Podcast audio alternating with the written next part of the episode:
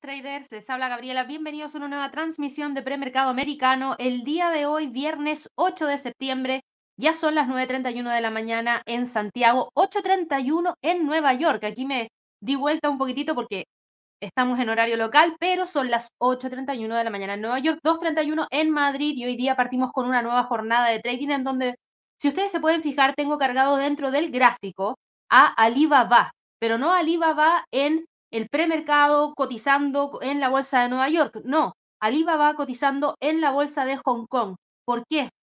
Porque hoy día la bolsa de Hong Kong no abrió. De manera inesperada, la bolsa de Hong Kong tuvo que anunciar que durante el día de hoy el trading matutino en el mercado de valores, de mercado de derivados, se retrasó, pero finalmente no se tuvo ningún tipo de apertura. ¿Qué pasó? y ese es un tema importante, porque fíjense, esto no pasaba hace muchísimo tiempo, eh, la ciudad de Hong Kong emitió una advertencia de tormenta negra ante las lluvias torrenciales y las graves inundaciones que ocurrieron durante Hong Kong. Y por lo mismo, mientras siga vigente esa advertencia, el trading en la bolsa de Hong Kong se va a mantener suspendido. De hecho, eso fue lo que terminó ocurriendo.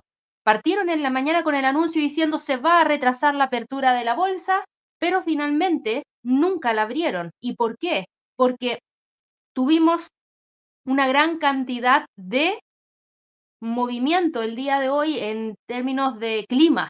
Hong Kong sufrió las lluvias más intensas desde 1884, que a su vez también provocaron graves inundaciones en amplias zonas de la ciudad. El gobierno de Hong Kong suspendió todas las clases y la mayoría de todos los servicios públicos. La advertencia de nivel negro fue emitida por el Observatorio de Hong Kong el día de ayer por la noche y es la advertencia de más alto nivel sobre condiciones meteorológicas extremas en la ciudad.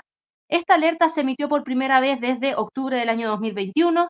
Se produce cuando la ciudad se vio afectada por más de 70 milímetros de precipitaciones en una hora, causadas por las secuelas que se tuvo en ese momento por el tifón Haikyuu. Y los videos que se han estado dando a conocer en las últimas horas muestran eh, inundaciones generalizadas, corrientes torrenciales de agua en las carreteras, en las estaciones de metro. El Observatorio de Hong Kong desaconsejó a la población a viajar y los llamó a refugiarse en una zona segura. Eh, esto es algo bastante importante porque finalmente la Bolsa de Hong Kong suspendió las operaciones el día jueves debido a las perturbaciones causadas por Saola y ahora, claro, no abrió durante la jornada del el día de hoy. Y eso fue algo importante que no nos permite tener movimientos de tanta envergadura dentro de gran parte de los mercados. Si ustedes se fijan, hemos visto, claro, que no abrió hoy día Alibaba, por ende no tuvimos movimientos de premercado, como tuvimos esta gran cantidad de eh, lluvias, que son las lluvias más intensas desde hace 140 años. Eh, los videos hoy en día, si ustedes los ven, muestran cascadas de aguas descendiendo por Mm, laderas empinadas, están inundando todos los centros comerciales, las estaciones de metro, los túneles en Hong Kong. Por ende, claro, esto generó este tipo de consecuencia que a veces puede llegar a pasar para que no se sorprendan si es que en algún momento existe algún tipo de algo de movimiento de este estilo en la bolsa de Nueva York. No se descarta porque hay momentos en los cuales la tecnología no acompaña como para que se pueda generar la apertura del mercado. Así que hoy día, por lo mismo, tenemos un mercado que yo diría está relativamente tranquilo, no estamos con grandes movimientos y por eso quería partir con eso, porque si ustedes se fijan, acá tenemos al Standard Poor's con una caída de 0,01% que es prácticamente nada de movimiento. Tenemos al Nasdaq con una leve alza de 0,02% que al igual que para el Standard Poor's yo considero que no es movimiento prácticamente la bolsa en Estados Unidos en el premercado está cotizando en términos neutrales porque tenemos dos índices bajistas, dos índices alcistas, cada uno con movimientos muy chiquititos que en cualquier momento se dan la vuelta. Entonces, creo que aquí hablaríamos más de un mercado que está en este momento mucho más eh, neutral. Tenemos por otro lado la bolsa en Europa. Y aquí tuvimos también bastante movimiento durante la jornada de trading del día de ayer. También estamos viendo movimientos un poco tranquilos, ya vamos a ahondar un poquitito más acerca de lo que hemos conocido en las últimas horas respecto a los movimientos que se están dando en este momento. Para las criptos el día de hoy sí que hay caídas importantes. Tenemos acá al Bitcoin retrocediendo después de las fuertes alzas que presentó durante la jornada de trading del día de ayer. Por otro lado, el dólar index está manteniéndose muy cerquita de los 105, a ver si es que logra o no continuar con este empuje tan fuerte y tan marcado hacia el alza que lo ha llevado a acumular un movimiento alcista de alrededor de un 5,17% desde el 17 de julio, que ojo, para una divisa no es tan normal, por ende sí hemos tenido una fuerte precesión por parte del dólar. Aquí les vamos a estar entregando mucha más información respecto a lo que ha estado ocurriendo, por lo menos en los últimos minutos. Tenemos información proveniente desde Taiwán, información proveniente desde el comercio minorista, tenemos información también proveniente desde Goldman Sachs, tenemos información proveniente desde Chevron en Australia, tenemos también muchísima información respecto a eh, algunas compañías que nos están dejando con movimientos interesantes en el, en el premercado. Así que yo creo que de todo eso y de mucho más vamos a estar hablando el día de hoy. Por favor, no se olviden de revisar los movimientos dentro de las materias primas, porque hoy día las materias primas también están con un movimiento interesante, por lo menos en el caso del petróleo, que continúa con el alza y hoy día sube casi un 1% para tratar de quedarse por sobre los 87,50. Así que todo esto vamos a estar hablando hoy día. Vamos a tener harta información. Espero que esté muy informativo el eh, live del día de hoy en cuanto a contenido. Tenemos también, recuerden, el G20, que no es menor.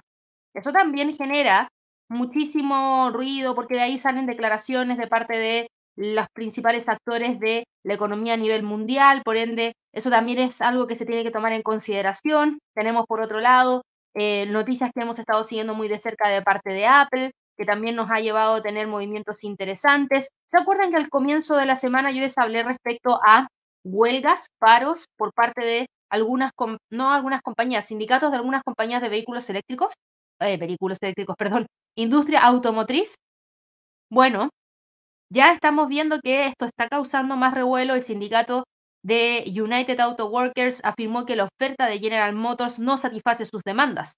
Así que atención con eso, también les voy a estar entregando detalles respecto a este tema. Tuvimos muchísimas declaraciones de parte de miembros de la Fed durante estas últimas horas y deberíamos tener un par de declaraciones más. Los funcionarios de la Reserva Federal hasta el momento están dando a entender que el Banco Central probablemente va a mantener las tasas de interés en la reunión de este mes, aunque todos coinciden en que hay que hacer más en la lucha contra la inflación. Ya les voy a entregar los detalles específicamente de lo que nos estuvo hablando Lori Logan, que es eh, la presidenta de la Fed de Dallas. También eh, les voy a hablar acerca de lo que nos estuvo diciendo John Williams, el presidente de la Fed de Nueva York, entre otras cosas más. Así que para todas aquellas personas que nos están viendo por primera vez, por favor, no se olviden de suscribirse al canal. Recuerden darle clic a la campanita de notificaciones. Ojalá que nos regalen muchísimos likes para poder seguir creciendo. Y por favor, compartan nuestro canal. Si quieren, compartan este video o compartan el canal con todas las personas que ustedes consideren que les podría ser relevante esta información para que así se unan a la comunidad que tenemos acá en el canal de YouTube, que esperamos prontamente tenerles novedades respecto a nuevo contenido que vamos a estar entregándoles con quizás algunos analistas invitados. Así que por favor presten mucha atención también porque lo que nosotros buscamos junto a Javier, junto a Eduardo, junto a todo el equipo de inversiones y trading, está Alison, está Cristian, está también Javier Aburto, está Cristóbal, para que de esa manera todos ustedes puedan tener la mayor cantidad de información y el mayor contenido educativo para que aprendan a operar en los mercados financieros en línea. Así que dicho eso, por favor, no se olviden, aquí está muy destacado en el chat que la próxima semana, el día miércoles, tengo el webinar de Aprendiendo del Ichimoku. Recuerden, esto yo lo voy a usar de base para el curso que voy a estar dictando el 4 de octubre. Por favor, para quienes quieran tomar el curso, no se pierdan la oportunidad de ver ese webinar. El webinar es el miércoles a las 2 de la tarde si no pueden estar el miércoles a las 2 de la tarde en vivo y en directo, no importa, regístrense igual, porque así ustedes van a poder ver la grabación y todo lo que nosotros creamos en términos de contenido educativo siempre, siempre queda grabado. Entonces, por favor, vayan a eso, regístrense, la página se las muestro de inmediato. Acá está eh, aprendiendo del Ichimoku desde cero. Miércoles 3 de septiembre a las 2 de la miércoles 13 de septiembre, perdón, 2 de la tarde hora de Nueva York. Les voy a hablar acerca de qué es lo que es el Ichimoku, cómo se compone, cómo aplicamos e interpretamos el indicador en el trading y lo vamos a llevar de la teoría a la práctica con ejercicios de aplicación. Luego, yo les dije recién, tengo el curso el 4 de octubre de aprendiendo en 360 grados a Fibonacci y Ichimoku. Pero aquí yo no solo les voy a hablar de Fibonacci y Ichimoku. Antes de poder hablar acerca de cómo crear una estrategia, probarla, optimizarla, nosotros tenemos que hablar acerca del método de trading. Yo creo que es uno de los pilares fundamentales del trading y de hecho es lo más relevante a mi parecer. yo les voy a estar hablando acerca de cuáles son las tres patitas de esto que es tan relevante. Riesgo, sistema y psicología. Luego que veamos eso, claro que nos vamos a ir a estrategia y optimización de Fibonacci y luego a estrategia y optimización de, de Ichimoku. Fibonacci e Ichimoku son dos de los más potentes herramientas e indicadores de trading porque son súper, súper completos y nos permiten sacar muchísima información de ellos. Así que ustedes saben, hay tres alternativas para poder acceder al curso. Por favor, contáctense con el equipo. Si tienen cualquier duda, pinchen aquí, ya estamos en línea. Si quieren saber cuáles son los brokers en convenio, pinchen en el chat, pregunten y ahí les van a entregar la información. Si tienen una cuenta real con un broker en convenio y les gustaría saber si aplica el 50% de descuento, bueno, pinchen en el chat y pregunten. También recuerden que pueden adquirir el curso directamente a través de este botón que dice comprar ahora tiene un valor de 90 dólares. Así que dicho eso, vámonos rapidito a lo que nos convoca el día de hoy y yo me voy a ir en esta oportunidad a revisar rápidamente lo que terminó pasando dentro de la bolsa en Europa, el Eurostock 50. ¿Qué hablábamos el día de ayer? Si el precio logra romper los 4.229, donde está la media móvil de 200, ¿cuál es la posibilidad de que continúe cayendo? Más elevada, ¿hacia dónde podría caer? Hacia los 4.175. Hoy día el mínimo estuvo en 4.179, prácticamente muy cerquita de los 4.175. ¿Tuvimos algunas noticias o no el día de hoy provenientes desde em, Europa? Y la respuesta es sí. Lo vamos a ver acá de inmediato. Esto es lo que terminamos conociendo para la economía europea. Inflación de Alemania en términos mensuales, plana, 0,3%. Inflación de Alemania en términos anuales cayó levemente de 6,2 a 6,1%. Si miramos la inflación armonizada de Alemania, sigue manteniéndose altísima, 6,4%. Sí, cayó un poco, de 6,5 a 6,4. No es suficiente para poder hablar acerca de que el Banco Central Europeo no va a hacer ninguna alza más. Luego, tuvimos actividad industrial de Francia, que mejoró. Quedó en 0,8%, se agradece. La actividad industrial de España lamentablemente sigue estando en territorio negativo. Luego tuvimos algunas previsiones económicas para la Unión Europea. Y finalmente, lo que hemos conocido es que hemos tenido, por lo menos el día de hoy, un impacto bajista, un impacto bajista. Eh, la Comisión Europea nos iba a entregar el día de hoy las proyecciones económicas para toda la economía y eh, en cuanto a lo que se nos ha estado entregando en, en estos datos que se han eh, reportado, muchos esperaban que hubieran algunas correcciones hacia la baja. ¿Por qué? Porque hemos visto que en términos a nivel mundial, todo el mercado eh, se espera que no tenga cifras de crecimiento muy elevadas. De hecho, em, el Producto Interno Bruto de la OCDE se espera que vaya a estar mejor que, por ejemplo, las cifras de Producto Interno Bruto de la zona euro. Así que a estar atentos, por lo menos lo que nosotros estábamos viendo durante las últimas horas es que el crecimiento de la zona euro en el segundo trimestre del 2023 fue recortado de 0,3% a 0,1%. Eh, esa fue información que entregó la Agencia Europea de Estadísticas Eurostat. El Producto Interno Bruto en el primer trimestre del año fue reajustado en leve alza 0,1% después de haber anunciado originalmente un 0%.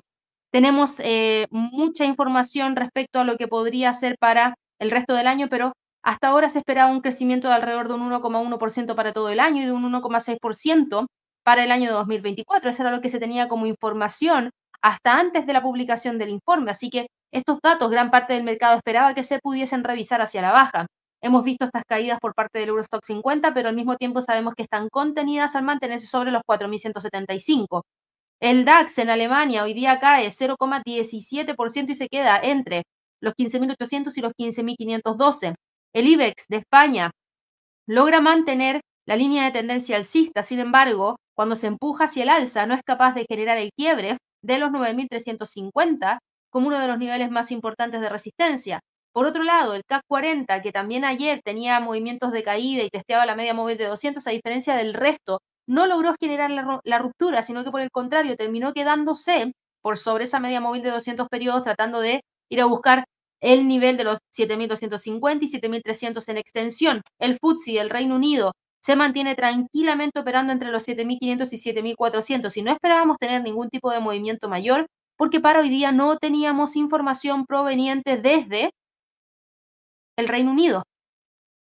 ¿Y qué pasa con la bolsa en Estados Unidos? Hoy día tenemos una leve caída del VIX. Si ustedes se fijan, estamos viendo que se está quedando entre los 16, 12,74. No ha logrado salir de esa zona. Y esto también nos ha permitido ver lo que ha estado ocurriendo durante estos últimos minutos, que tiene que ver con un precio del Standard Poor's quedándose prácticamente tranquilo entre dos, dos niveles de retroceso de Fibonacci, 4.464, 4.440.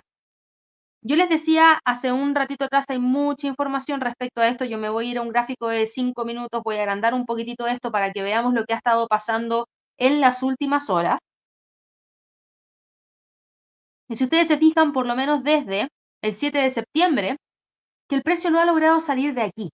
Estamos hablando de una oscilación que, claro, nos ha llevado hacia los extremos, pero el precio sigue contenido y además, si ustedes se fijan bien, las medias móviles prácticamente están todas paralelas entre sí. En términos de condiciones técnicas, claro, existe un empuje mayor hacia el alza, pero en este momento, en el gráfico de 5 minutos, se ve que ese empuje alcista está contenido y detenido en torno a esos 4.455. Yo les decía, hace un ratito atrás tenemos varias noticias de las cuales hablar, eh, principalmente hablando acerca de temas relacionados a personal y temas relacionados a empleo, porque hace un par de días atrás hablamos acerca de Roku.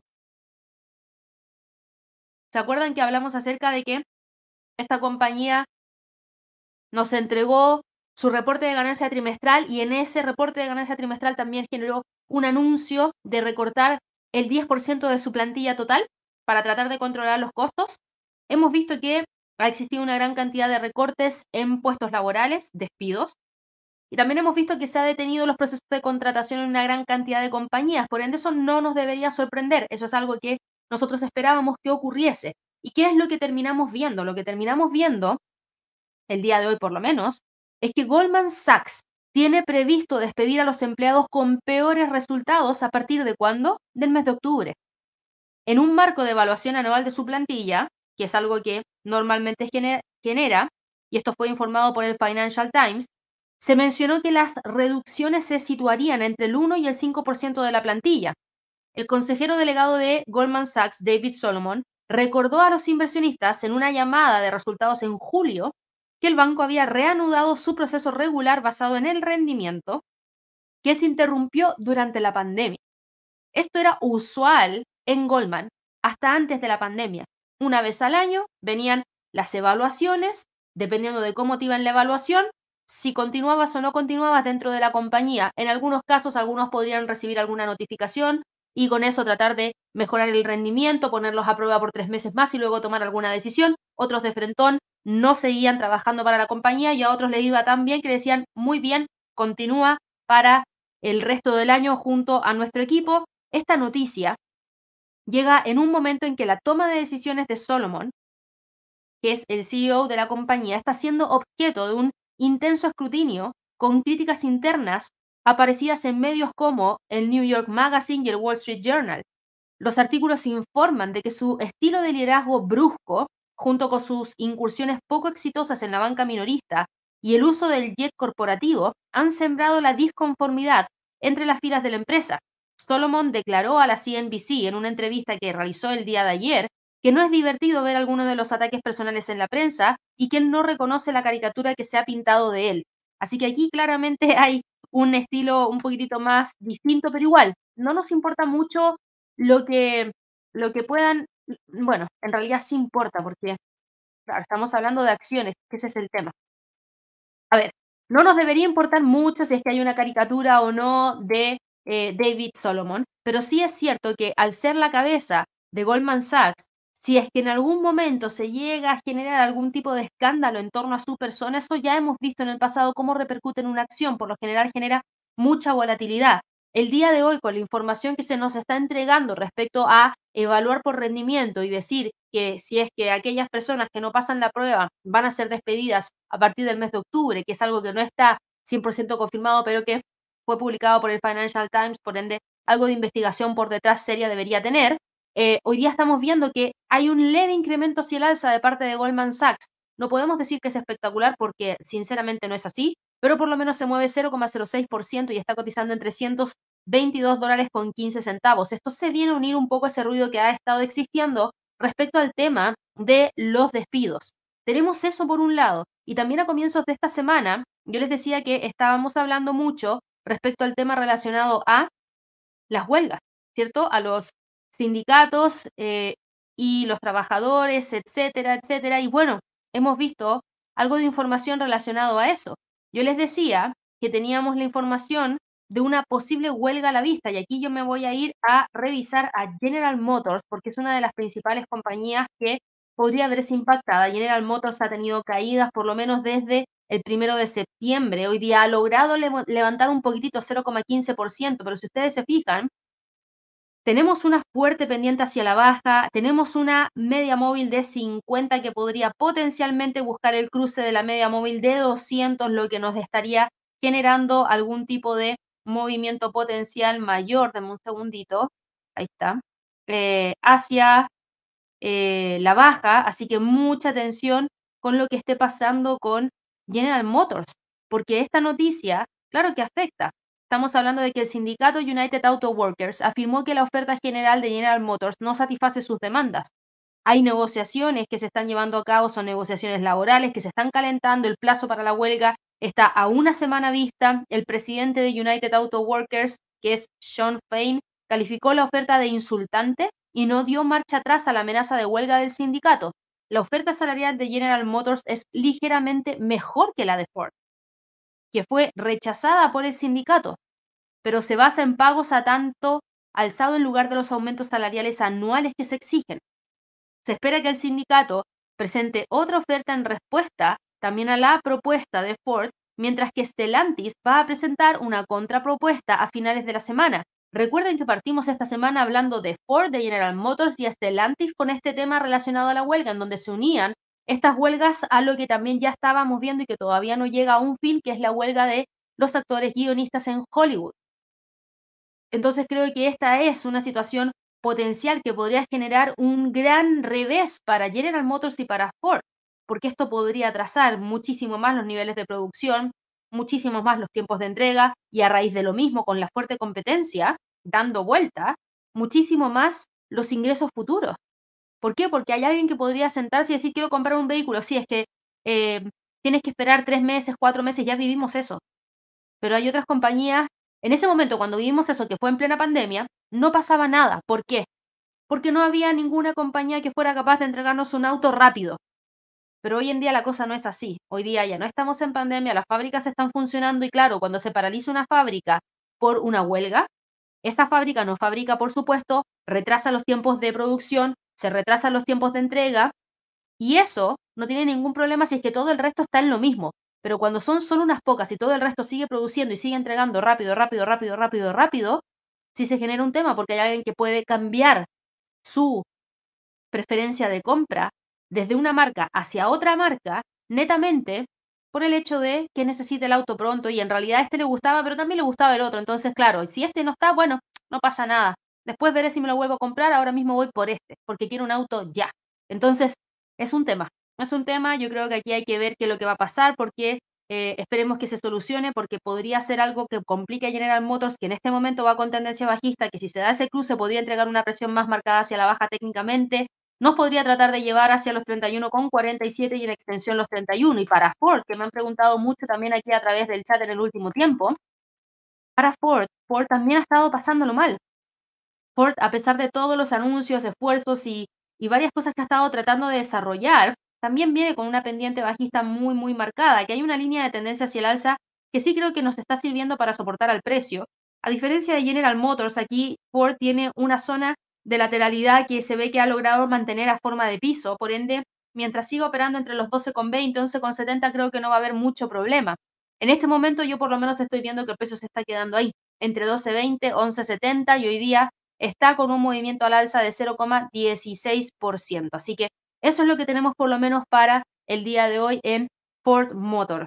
Em, ¿Qué más teníamos? No era lo único de lo que teníamos que hablar el día de hoy. Por supuesto, por supuesto que no. Teníamos también muchas cosas que tocar el día de hoy. Dentro de esas cosas estaba, por supuesto, este tema relacionado al sindicato, pero también yo les hablé que habíamos tenido una gran cantidad de noticias relacionadas a declaraciones de miembros de la Fed y lo que podría ser la próxima decisión de política monetaria, en donde si volvemos a mirar las cifras y lo que se nos viene dentro de 12 días y 5 horas más, que es cuando tengamos la decisión final, sigue siendo el escenario más probable para la reunión de septiembre el mantener la tasa entre 525 y 550 con una probabilidad de un 93%. Para más adelante lo que se espera son mantenciones hasta por lo menos el mes de mayo como escenarios que tienen la mayor tasa de probabilidad. Pero esto empieza a variar, ojo, a medida que vamos llegando a el mes de marzo del año 2024, así que yo no cantaría al 100% victoria. Ahora, los funcionarios de la Reserva Federal están dando a entender, como yo les decía a principios de este live, que el Banco Central probablemente va a mantener las tasas de interés en su reunión de este mes, aunque todos, todos coinciden en que hay que hacer más en la lucha contra la inflación. La inflación significativamente más baja de los últimos meses es alentadora y esas fueron las propias declaraciones que nos entregó la Fed de Dallas, Lori Logan, pero advirtió que podría no ser lo suficientemente baja. El presidente de la Fed de Nueva York, John Williams, se mostró de acuerdo, afirmando que la Fed va a vigilar de cerca todos los datos para poder evaluar si la política es suficientemente restrictiva o no. La tasa de inflación general está situada en torno al 2,5% los dos últimos meses. Hay otras medidas que excluyen los volátiles precios de los alimentos y la energía que siguen estando elevados. Hay otros funcionarios como Susan Collins de la Fed de Boston, Christopher Waller, el gobernador de la Fed, que también han abogado por un enfoque paciente y dependiente de los datos. Por ende, esto es lo que nos lleva a hablar de una mantención en el mes de septiembre, pero también esto nos lleva a estar muy pendiente de los datos para ver qué es lo que pasa para fin de año. Y aquí hay que hacer una reflexión. La próxima semana, y más que una reflexión, un análisis, la próxima semana nosotros tenemos datos súper importantes provenientes desde Estados Unidos. Y aquí eh, ustedes se van a dar cuenta que el día más relevante por lejos para Estados Unidos va a ser el día miércoles.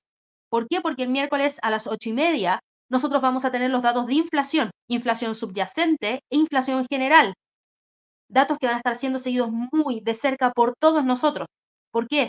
Porque esto podría definir lo que potencialmente pueda estar haciendo la Fed no en septiembre, en noviembre o en diciembre. Ya septiembre está. Ya septiembre el mercado descontó la mantención. Ojo, que si no llega a mantenerse va a generar un movimiento dentro del mercado no se puede descartar porque ustedes saben finalmente quién tiene la decisión final es la Fed y el dato de inflación se entrega justo cuando parten.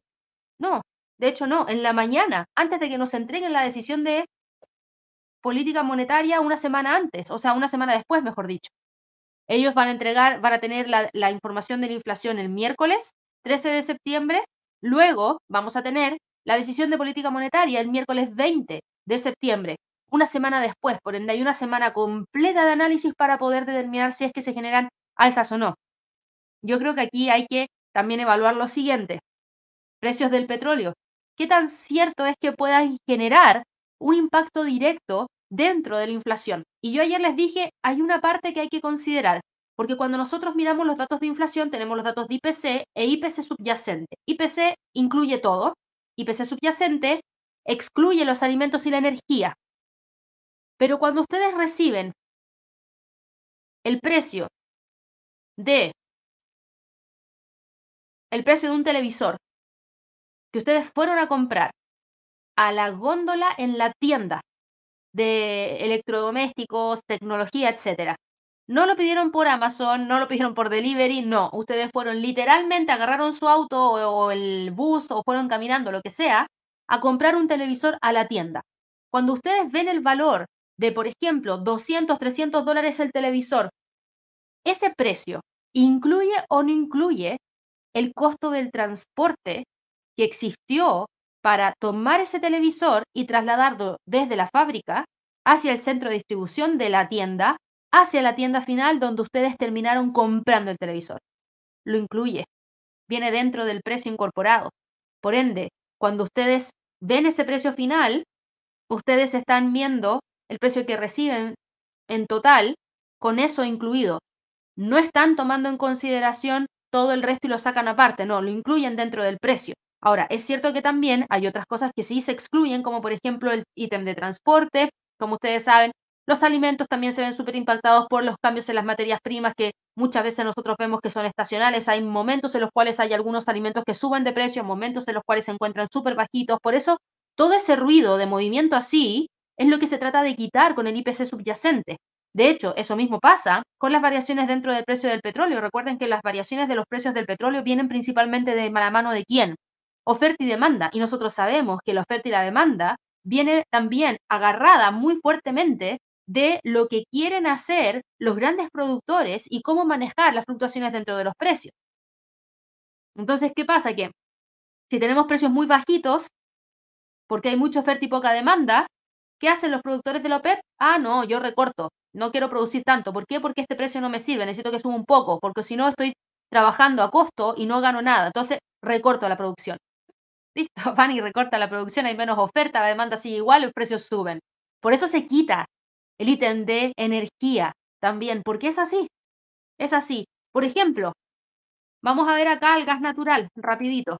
Gas natural el día de hoy está cotizando con un movimiento hacia el alza de un 2.03%. Sigue manteniendo esta línea de tendencia alcista que trae desde el 31 de mayo. Y hoy día destaco el alza del gas natural, porque para quienes no lo saben, hemos visto que hay información relacionada a el gas natural, porque los trabajadores de los proyectos de gas natural licuado de Chevron en Australia se declararon en huelga tras la ruptura de las negociaciones. Y esto podría interrumpir la producción de unas instalaciones que, ojito, representan más del 5% del suministro mundial de gas licuado. No es menor. Así que, por supuesto, que el precio se ve impactado a raíz de estas noticias. Y claro, esto es algo que se da de manera volátil, esporádico, algo puntual. Podemos tomar una decisión de política monetaria basada en los precios de algún activo, en este caso materia prima, que se mueva a partir de una huelga que dura un mes y que luego se va, no tenemos que tratar de quitar todo ese ruido, toda esa volatilidad por cosas puntuales, esporádicas que pasaron en un momento en particular y solamente tomar en consideración lo que está afectando al precio en un modo más estructural. Y por eso la FED quita el ítem de alimento y energía. Pero igual, en algunos casos, nosotros recibimos los, los precios finales con esto ya incluido. Entonces igual afecta un poquito. Así que ojo con lo que nos podría estar entregando en la reunión de septiembre la FED respecto a las alzas que ha sufrido el precio del barril de petróleo. Dicho eso, volviendo acá un poco a lo que hemos visto en cuanto a movimientos dentro del Standard Poor's, como hoy día no tuvimos movimientos dentro de la bolsa en Asia, insisto, eso generó más calma dentro del mercado. Como estamos viendo que no hay tanto movimiento dentro de la bolsa europea, también se genera más calma dentro del mercado. Hoy día, viernes, no teníamos datos de alto impacto provenientes desde Estados Unidos. De hecho, lo que nosotros teníamos eran, claro, declaraciones de algunos eh, miembros de la Fed.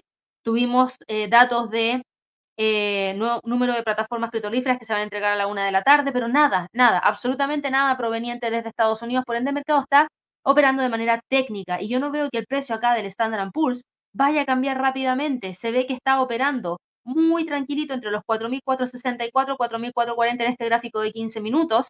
Y si logra generar la ruptura de la resistencia actual, claro, podría continuar dentro de esta lateralidad. Ahora mismo está contenida dentro de esa zona a la espera de, así que eso es lo que yo espero que ustedes puedan tener como información para que de esa manera estén más tranquilos de las fluctuaciones que se han estado dando. En paralelo está la cumbre del G20. Eh, hay mucho en juego en la cumbre del G20, así que por favor eso es algo que también van a tener que considerar. ¿Por qué? Porque hay ausencias. ¿Saben quién está ausente?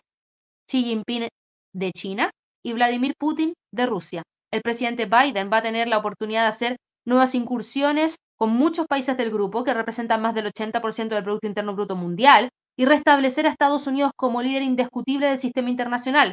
De cara a la conferencia, se ha pedido permiso al Congreso para prestar 21 mil millones de dólares a los fondos fiduciarios del Fondo Monetario Internacional, con lo que Estados Unidos seguirá disfrutando de su posición especial que tiene allí y en el Banco Mundial.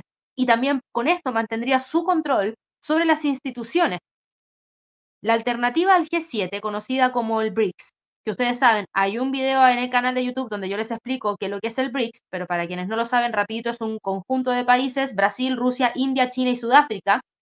Esta alternativa ha estado buscando ampliar su eje de poder invitando recientemente a más naciones a unirse al grupo.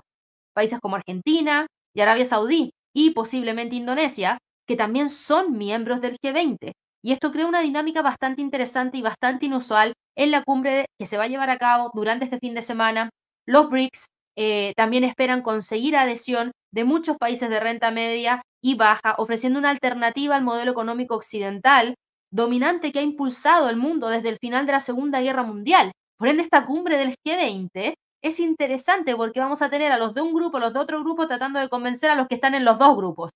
No sé qué va a pasar ahí. El, el principal objetivo de Biden en el G20 es impulsar la financiación, el alcance del Banco Mundial y otros bancos de desarrollo como contrapeso a las economías emergentes que han solicitado préstamos a China.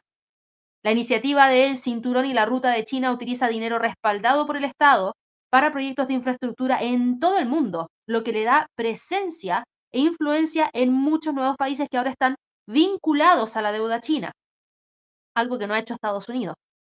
China dijo, ¿sabes qué? ¿Necesitas dinero? Yo te lo presto. Netamente para infraestructura. ¿Quieres construir una, línea de tren rápido? Toma, aquí está la plata. ¿Quieres arreglar eh, el tema de la electricidad y llevarlo hacia otros lugares más toma, aquí tienes el dinero. ¿Quieres instalar red de 5G?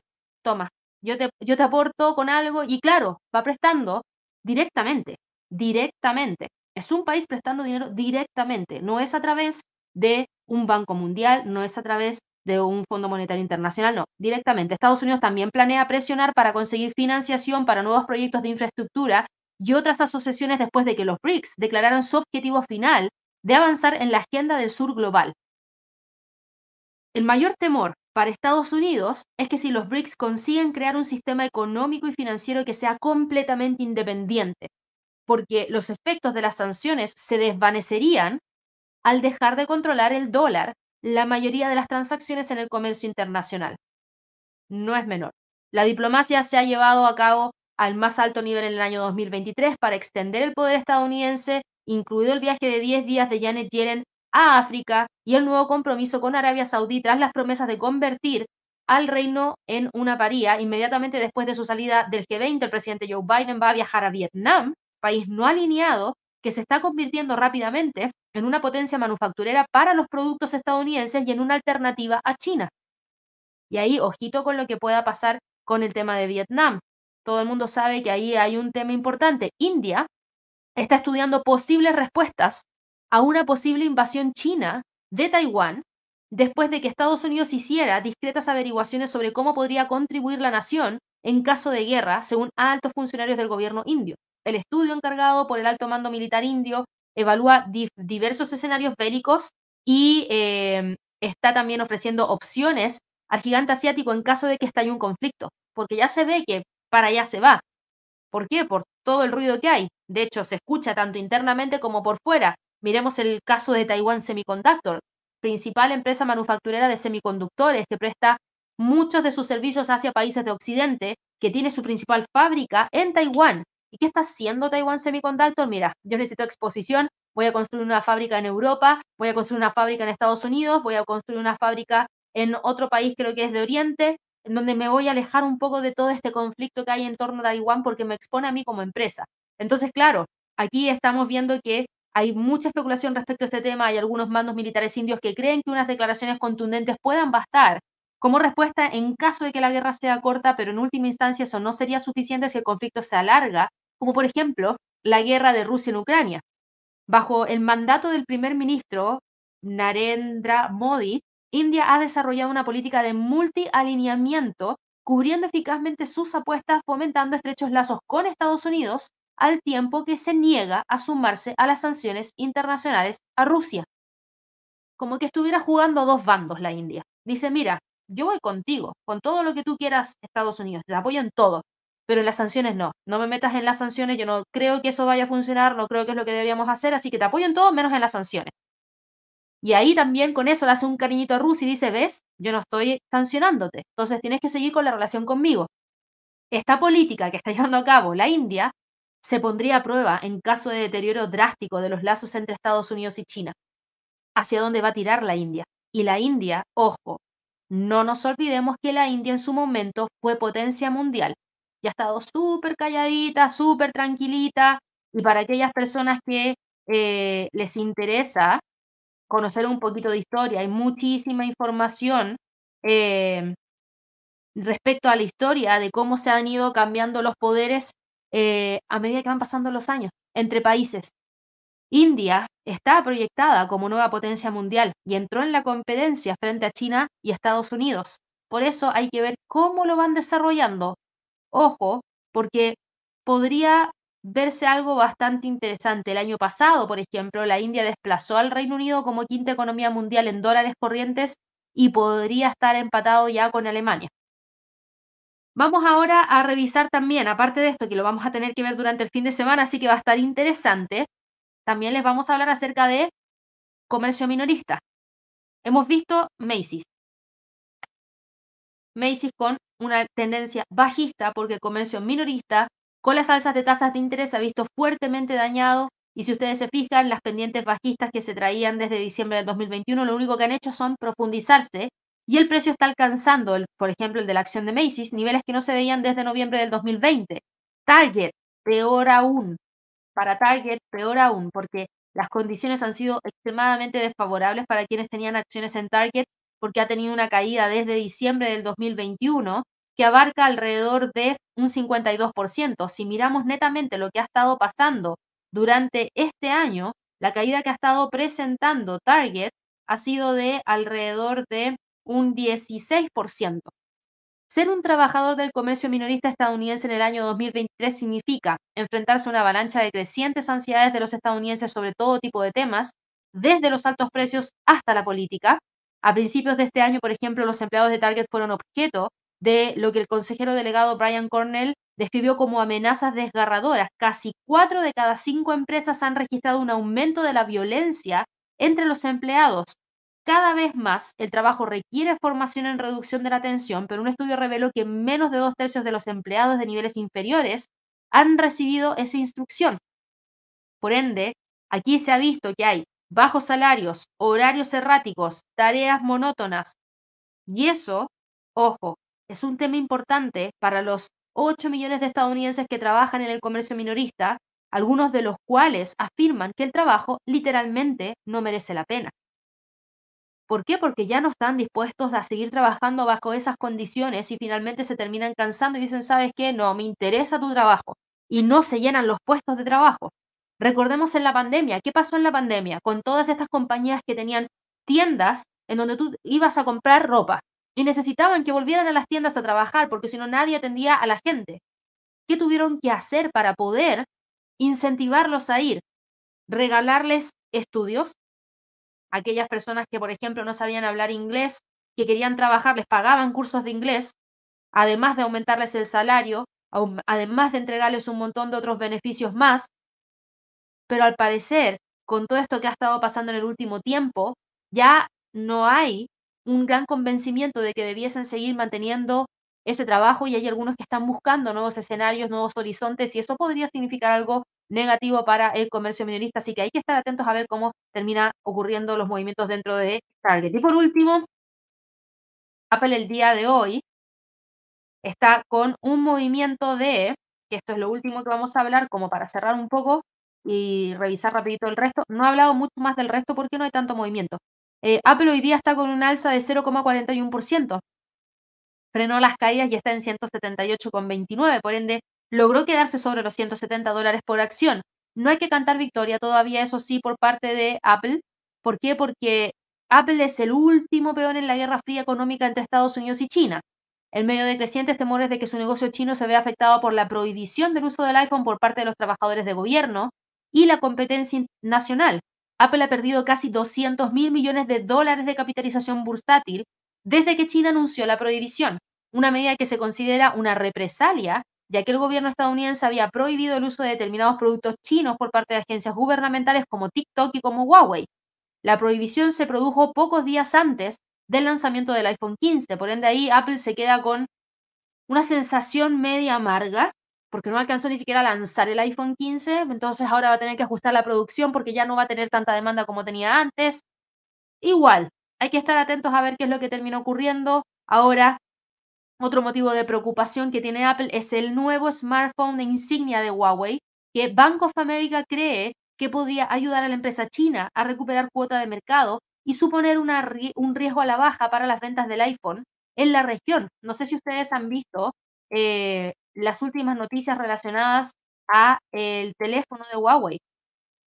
Eh, se supone que va a tener una batería mucho más, más eh, grande y de hecho es el Mate 60 Pro Plus que según Huawei va a venir a competir directamente con el iPhone.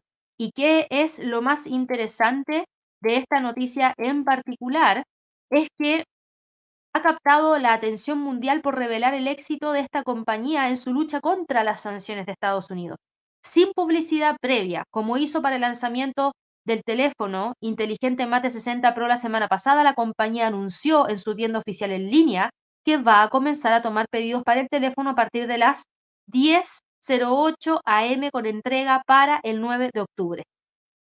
La compañía dice, ¿sabes qué? Sí, está todo esto pasando, pero yo te digo, no va a pasar nada, yo igual voy a pasarme las sanciones eh, y voy a tratar de generar todas las ventas y repuntar mis números porque para eso soy Huawei y entrego una gran cantidad de tecnología eh, al igual que cualquier otro competidor, literal. Y fíjense que esto es un dolor de cabeza porque las especificaciones que la empresa ha facilitado sobre el teléfono destacan su capacidad para conectarse a dos satélites simultáneamente y su mayor capacidad de almacenamiento interno en comparación con el Mate 60 Pro. No se dio a conocer el precio. Las pruebas de velocidad compartidas por los compradores en las redes sociales chinas han sugerido que el Mate 60 Pro es capaz de alcanzar velocidades de descarga superiores a la de los teléfonos de 5G de alta gama. También se ha descubierto, y esto lo hizo la empresa de análisis Tech Insights, se descubrió que el teléfono funciona con un nuevo chip Kirin 9000S fabricado en China por Semiconductor Manufacturing International Corp, y el descubrimiento se considera un gran avance para Huawei. ¿Por qué? Porque tenía acceso a las herramientas de fabricación de chips esenciales para producir los modelos de teléfonos más avanzados que ha estado restringida desde el 2019 por Estados Unidos. Y esto anteriormente dejó a la empresa solo capaz de lanzar lotes limitados de modelos 5G utilizando chips almacenados. Huawei se estaba sosteniendo con lo que tenía en la bodega, guardado. ¿Por qué? Porque no podía acceder a fabricación de chips. Pero ahora está accediendo porque lo está comprando directamente de una empresa china. Así que, bien, bien para Huawei, dolor de cabeza para Apple, a ver cómo le va. Finalmente el precio termina quedándose entre los 180 y los 170 como niveles más importantes y aquí yo prestaría muchísima atención a nivel de los 176.50. Eso es lo que ha pasado el día de hoy en el mercado accionario. Rapidito nos vamos a ir a revisar los niveles ya del Standard Poor's están clarísimos. El Dow Jones también, diría yo, porque son los mismos del día de ayer. Eh, la zona de los 34.400, 34.590. El Nasdaq, por otro lado, tranquilo acá entre los 15.310, 15.140. El Russell, por otro lado, tranquilo también entre los 1860 y los 1844. Y cambiando las criptos, esto es lo que pasa con las criptos.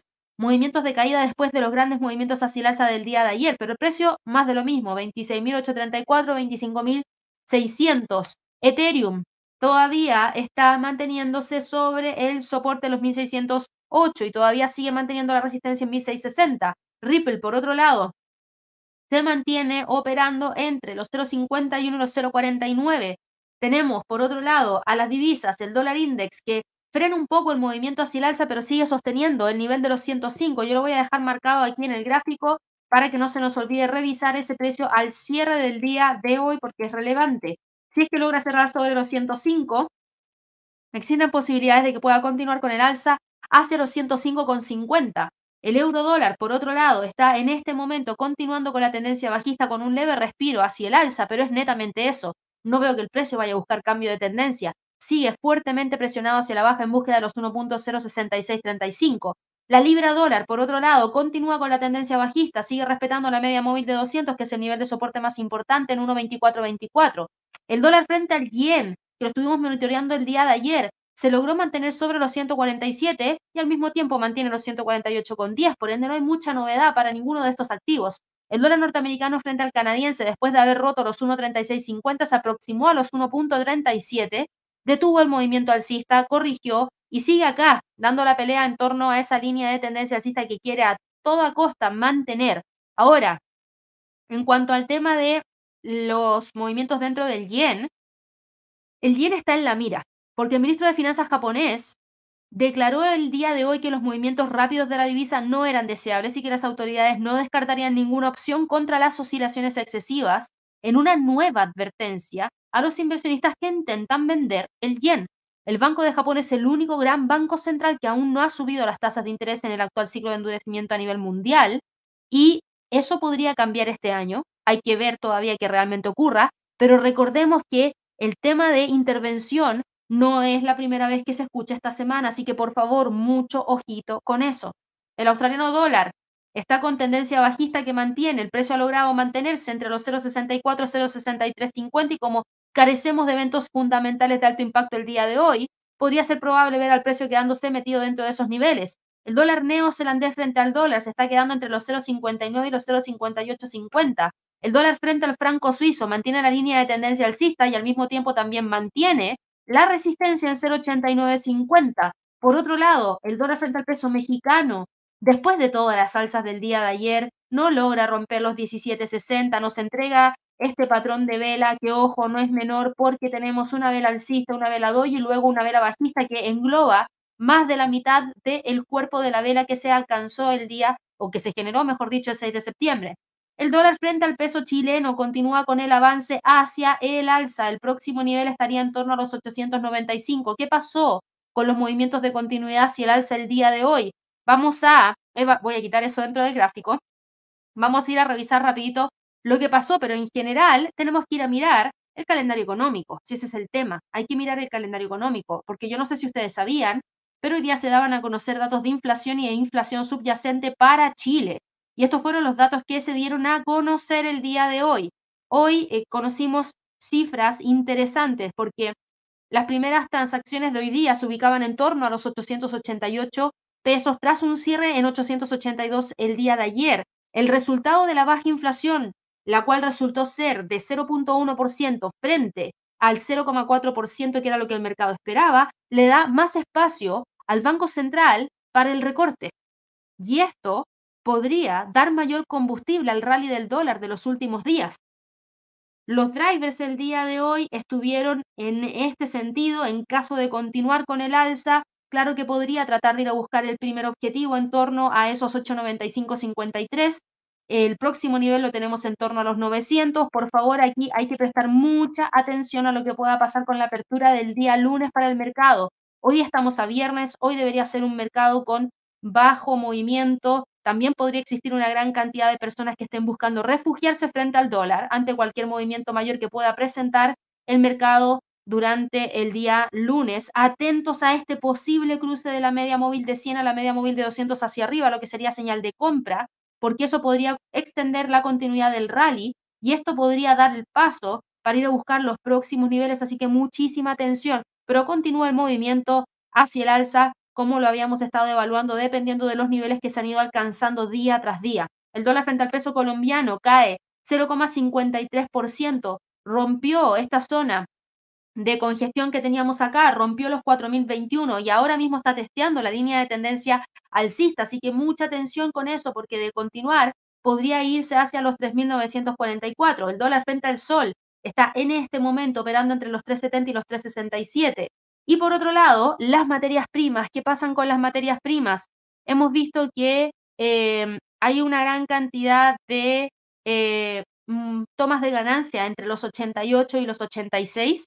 Es probable que Arabia Saudí tenga dificultades para poner fin a sus recortes a fines de año sin desencadenar una caída no deseada de los precios. Por el lado de la demanda hay una preocupación clave que es China, el mayor importador de petróleo del mundo. El país ha frustrado a los mercados debido a su lenta recuperación tras la pandemia, mientras que las promesas de estímulo no han cumplido con las expectativas. Los datos del día de ayer mostraron que las exportaciones e importaciones de esta, que es la segunda mayor economía del mundo, cayeron durante el mes de agosto debido al debilitamiento de la demanda exterior y del gasto de los consumidores. La demanda de crudo también podría beneficiarse de la huelga de trabajadores en los proyectos de Australia, que producen alrededor del 5% del suministro mundial de gas natural licuado. Todavía hay dudas sobre si los bancos centrales de Estados Unidos y Europa van a continuar con sus agresivas campañas de subidas de tasas de interés para domar la persistente inflación. Y eso es todo lo que limita cualquier movimiento potencial mayor hacia el alza de parte del petróleo. Por ende, hoy día 86 y 88.70 son los niveles más importantes a monitorear. El oro, por otro lado, se mantiene respetando firmemente la media móvil de 200, por ende el nuevo nivel de soporte el día de hoy está en 1918. La plata, por otro lado, está en este momento dando la pelea en torno a los 23 y el cobre cae un 1,21%, lo que genera la posible ruptura de la línea de tendencia alcista, algo que vamos a tener que confirmar si es que el precio logra quebrar los 3,6749, que es el nivel de soporte actual. Si se fijan, todo eso es lo que ha estado pasando dentro del mercado del día de hoy. Me demoré un montón en explicarles todos los fundamentales antes, pero lo hice así porque yo ya sabía que gran parte de los instrumentos estaban manteniendo muchos de los niveles de precio clave. Estén atentos a este fin de semana a la cumbre del G20, a ver qué información se puede traer desde allí y ver cómo abre la próxima semana en términos de fundamentales. Yo me voy a ir ahora de inmediato a responder un par de preguntitas antes de que abra la bolsa en Estados Unidos. Denme un segundo. Eh, un segundito. Ahora sí. Buenos días para Juan Ramón. Me dice, ¿podrías echarle una mirada al trigo? Se ve en soporte. A ver el trigo en qué está. Sí, sí, está en soporte, 578. Tienes toda la razón. Ese es un nivel que mantiene por lo menos desde octubre del 2020 y que le ha costado quebrar. Ahora, es un nivel de soporte importante, pero tampoco estamos llegando a una zona que podamos defender con mucha fuerza. Yo creo que todavía está en veremos, porque si tú te fijas, el precio está oscilando entre los 570 y los 592 tranquilito, lleva una, dos, tres, bueno, te digo de inmediato para no contarlo así, cuántas sesiones lleva en este momento. Eh, si tú te fijas, desde este periodo hasta acá estamos hablando de alrededor de 10, eh, 7, este sería el octavo día en el cual el precio sigue operando dentro de esa zona. En este momento estamos tomando en consideración 7 velitas para poder hacer el conteo en un gráfico diario, en un periodo, incluyendo los fines de semana, de 10 días. Vamos acá con otra pregunta. Acá Daniel nos preguntaba por el café y hablamos del peso chileno, así que ahí aproveché de responder esa pregunta. Vamos a ver el contrato de café acá el día de hoy. Está en este momento en 151,27. Deja mira el gráfico semanal. Mm, no te, yo te diría que no va tan bien el café. ¿eh? Tienes un nivel de soporte súper importante, los 150,60 tienes una línea de tendencia bajista muy fuerte también acá, sigues estando con tendencia bajista. En gráfico semanal se ve a simple vista y en gráfico diario acá tú puedes trazar la línea de tendencia hacia la baja de más corto plazo que sigue completamente vigente y ves cómo le está quedando menos espacio al café para poder seguir acá. Estos son los niveles más importantes a monitorear, 156, 148, 149 como nivel de soporte. Buenos días para Alejandro, buenos días para Jorge, para Roberto, para José Osorio, para Minor, que me preguntaba acá por DraftKings, lo vamos a ver acá de inmediato, a ver en qué está DraftKings. Bueno, acaba de abrir la bolsa en Estados Unidos y DraftKings acaba de abrir con un movimiento de gap alcista, sube un 1,44%, por ende las líneas de tendencia se mantiene, la media móvil de 50 también, el pivote mensual también, el próximo nivel de resistencia lo tenemos acá en torno a los 32, desde ahí el precio podría tratar de continuar en búsqueda del siguiente nivel en torno a los 34, así que muchísima atención con todo lo que pueda estar pasando de ahora en adelante en torno a ese nivel de los 32. Buenos días para, para Luis. Bagual me dice, Gaby, ¿cómo estás? ¿Cómo ves tú, a tu parecer, una entrada en Google hoy? De ser así, tu objetivo sería 140 o 145. No pude entrar al Zoom ni recibir el Zoom de TradingView, ya lo solicité, perfecto. Vamos a ir a ver acá. Eh, Alphabet. 145, 145. Mira, tiene tendencia alcista todavía. El precio tiene que respetar muy bien los 133.50. 140 es un nivel de R1 mensual y 145 es la R2 mensual. Yo creo que Todavía existen posibilidades para que el precio pueda intentar llegar hacia esa zona. Lo que sí es que yo esperaría algún tipo de ruptura de esta pequeña pendiente bajista que está presentando ahora, que es esta que tienes acá, que no la ha logrado quebrar. Hoy día sí opera con un leve movimiento de recuperación tras una apertura bajista. Fíjate que acumula una caída de 0,09%. Buenos días para Yesid, buenos días para Ángela. Ángela nos preguntaba aquí por Occidental Petroleum. Occidental Petroleum está el día de hoy cotizando en torno a los 0,68, continúa dentro del canal alcista. Eso quiere decir que todavía se mantiene en camino para tratar de ir a buscar los 67. Buenos días para Rodrigo, me preguntabas acá por AIT, American International Group, está hoy día con un movimiento de continuidad de alza. Traía un canal alcista súper interesante hace un tiempo atrás esta compañía, que era este canal que está acá, que funcionaba súper bien. Fíjate cómo después el precio también generó un movimiento importante hacia la baja, como este que teníamos acá, y luego está intentando generar otro, que es este de acá. Mira, si se ve súper interesante a través de canales, se mueven canales. El próximo nivel de resistencia está en 60. Si el precio logra generar la ruptura de los 60, podría trasladarse hacia los 62 como próximo nivel. Buenos días para Wilson. Aquí me dice, ¿tiene el arroz relevancia dentro de los cereales o granos? Claro que sí. Claro que sí, ¿te gustaría verlo? Eh, la verdad es que no es algo que me que, veamos por lo general, pero vamos a ver acá el LPRI con el dólar. Pegó una gran alza el otro día, rompió esta línea de tendencia bajista y fíjate, respetó súper bien la resistencia 3 en términos mensuales en 0.014, logró cambiar de configuración y ahora como mantiene todavía los 0.012, yo te diría que mientras esté dentro de estos dos niveles existe la posibilidad de que vaya a buscar nuevamente la ruptura para trasladarse hacia los próximos niveles de resistencia. Buenos días para Orlando. Nos preguntabas acá por Amazon. Amazon está el día de hoy cotizando con una caída de 0,30%. Fíjate que en este momento sigue manteniendo la línea de tendencia alcista, el pivote mensual en 136 y desde ahí podría tratar de ir a buscar el próximo nivel de resistencia en torno a la zona de los 140. Eh, acá Marco me preguntaba por Meta, lo vamos a ver de inmediato y Meta está el día de hoy cotizando en torno a los 303,10, intentando de nuevo tratar de cerrar la jornada sobre los 300. Es lo que vamos a tener que quedarnos esperando para el cierre del día de hoy porque todavía no logra confirmar ese rompimiento. Leiderman, ya hablamos del oro. Michael, buenos días. Pablo nos preguntaba acá por BOC, Bioconcept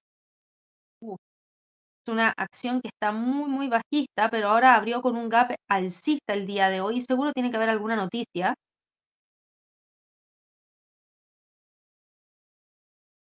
Mira, acá hay una noticia.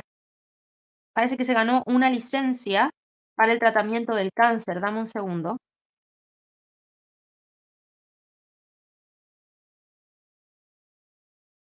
Sí. Acá está la noticia. Biosep está con este movimiento hacia el alza, que ahora mismo está en 103, 102%. ¿Por qué? Porque acaba de anunciar un acuerdo de licencia con Plus Therapeutics para, el testeo que permite detectar el cáncer.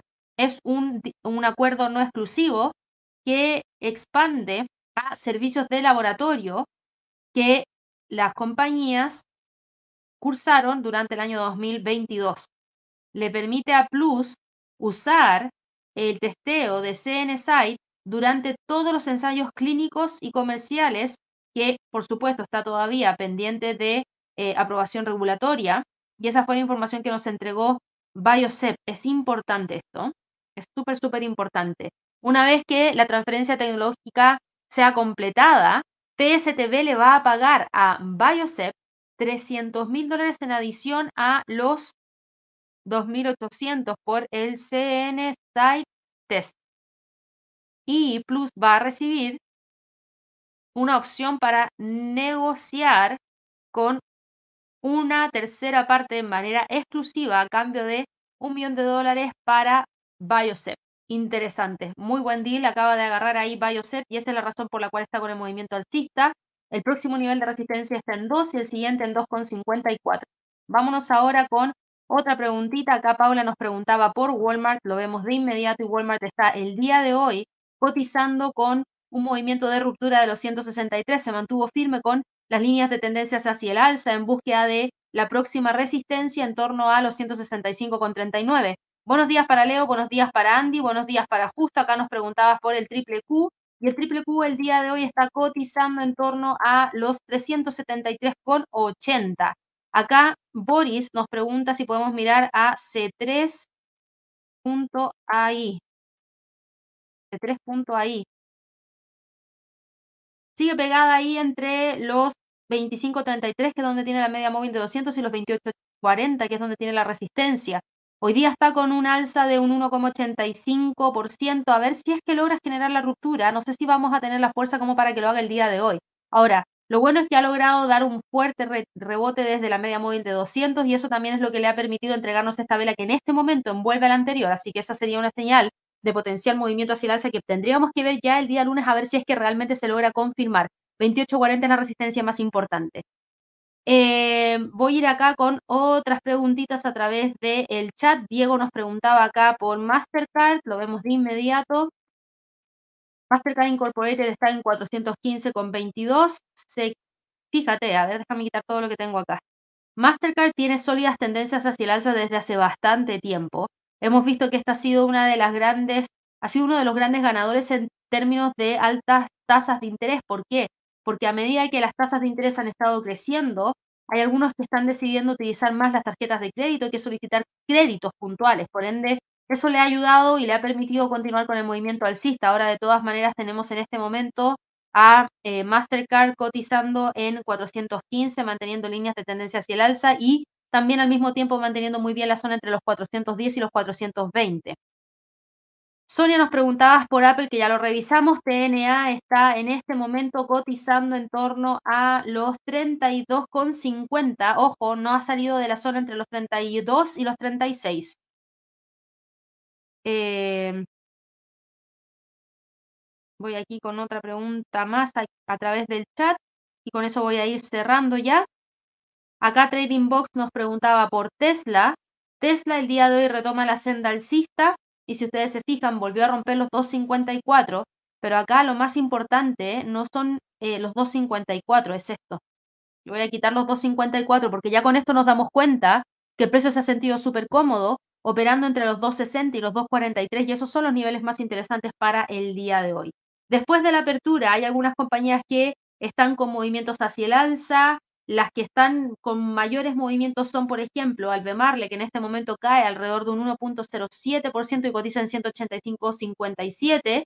Pero por otro lado tenemos alzas significativas de parte de AMD. Y yo creo que para AMD hay que estar muy atentos a esa línea de tendencia bajista que acabo de ajustar, porque si el precio es capaz de buscar la ruptura de los 116,16, no solo queda sobre la media móvil de 50, sino que también queda sobre la línea de tendencia hacia la baja, así que muchísima atención a ese nivel. Para el resto, ¿qué más destacamos? Los movimientos de metal alza de un 1,71% que hay que ver si logra mantener el cierre sobre los 300 y, y, Apple que logra recuperar terreno perdido dado que no hemos visto mayores movimientos hacia la baja y trata de quedarse sobre los 180.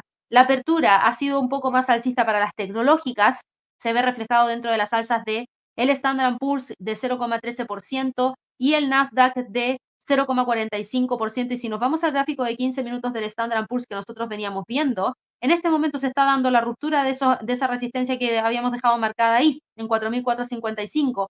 Vean cómo cuando llega a la parte superior empieza a rechazar el movimiento hacia el alza seguramente por tomas de ganancia para quienes quieran mantener la zona entre los 4.464 y los 4.440.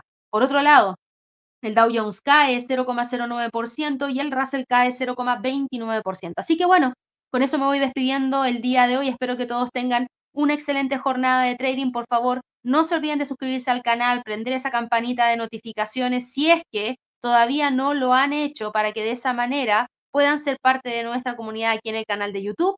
Y nos estaríamos viendo en el visor de los mercados dentro de un ratito más. Que estén muy bien y que tengan un excelente fin de semana. Nos vemos nuevamente el día lunes en un nuevo live de premercado americano. Hasta luego.